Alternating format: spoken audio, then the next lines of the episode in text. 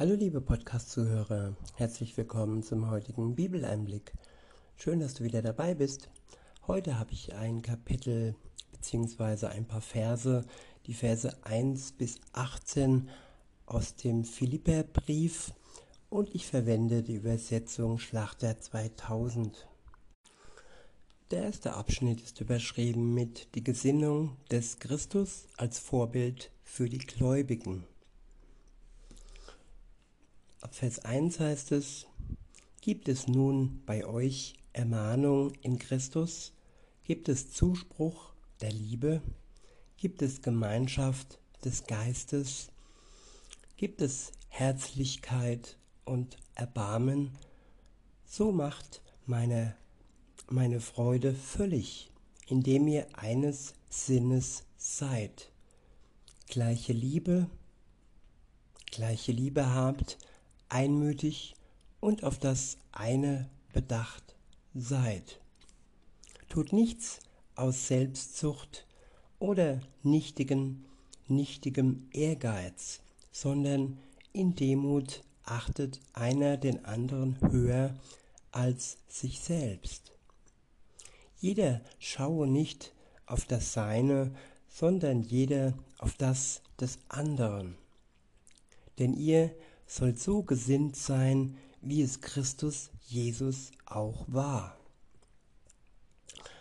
Der, als er in der Gestalt Gottes war, es nicht wie ein Raub, es nicht wie ein Raub festhielt, gottgleich zu sein.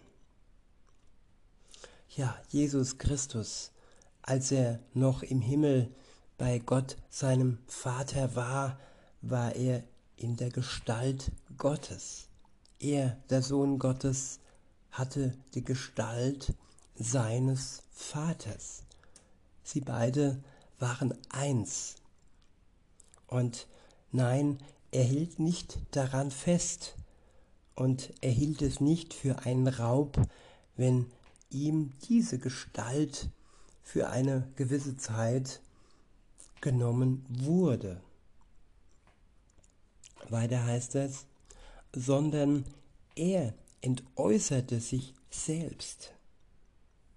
Ja, er hat losgelassen, er hat die, Sta die Gestalt seiner Göttlichkeit losgelassen und sich selbst entäußert.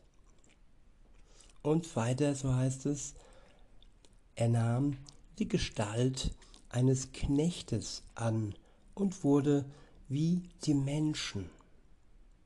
Ja, nicht nur, dass er Mensch wurde, nein, er nahm auch die Gestalt eines Knechtes an, also ein sehr niedriger Mensch, kein Manager, kein König, er war ein Knecht, er war ein Diener, könnte man auch sagen, ein Diener der Menschen. Und er wurde wie die Menschen. In Vers 8 heißt es, und in seiner äußeren Erscheinung als ein Mensch erfunden, erniedrigte er sich selbst und wurde gehorsam bis zum Tod. Ja, bis zum Tod am Kreuz. Er tat es freiwillig. Er tat alles aus Gehorsam heraus, weil sein Vater ihn dazu beauftragt hat. Es war nicht ja sein eigene, seine eigene Idee, es war eine göttliche Idee. Sie kam vom Vater und er hat es umgesetzt. Bis zum Tod am Kreuz hat er den Willen des Vaters erfüllt. In Vers 9 heißt es, darum hat ihn Gott auch über alle Maßen erhöht und ihm einen Namen verliehen, der über allen Namen ist. Ja, Jesus wurde beschenkt, als er zurück in den Himmel gefahren ist. Er wurde über alle Maßen erhöht, über allem, was in der Welt existiert, über alle Mächtigen, über alle Könige. Und nur alleine sein Name steht über allen anderen Namen. Egal wie die Namen heißen, ob Biden, ob Putin und ja, und so weiter und so fort. Sein Name steht über allen anderen Namen. In Vers 10 heißt es, damit in dem Namen Jesu sich alle Knie derer beugen, die im Himmel und auf Erden und unter der Erde sind. Und alle Zungen bekennen, dass Jesus Christus der Herr ist, zur Ehre Gottes des Vaters. Ja, er steht über allem. Er ist der Herr der Herren. Und er ist zu Ehre Gottes des Vaters dies geworden. Der nächste Abschnitt ist überschrieben mit Ermahnung zu einem heiligen Wandel. Ab Vers 12 heißt es, Darum, meine Geliebten, wie ihr alle Zeit gehorsam gewesen seid, nicht allein in meiner Gegenwart, sondern jetzt noch viel mehr in meiner Abwesenheit, verwirklicht eure Rettung mit Furcht und Zittern. Ja, mit Ehrfurcht vor Gott und mit Zittern, ja, vor seiner Richterkraft.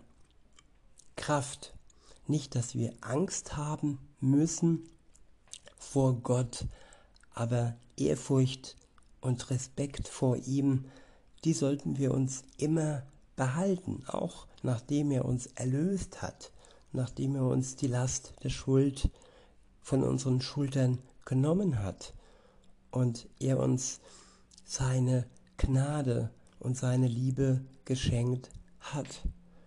Der Respekt und die Ehrfurcht sollte immer bleiben. In Vers 13 heißt es, denn Gott ist es, der in euch sowohl das Wollen als auch das Vollbringen wirkt nach seinem Wohlgefallen.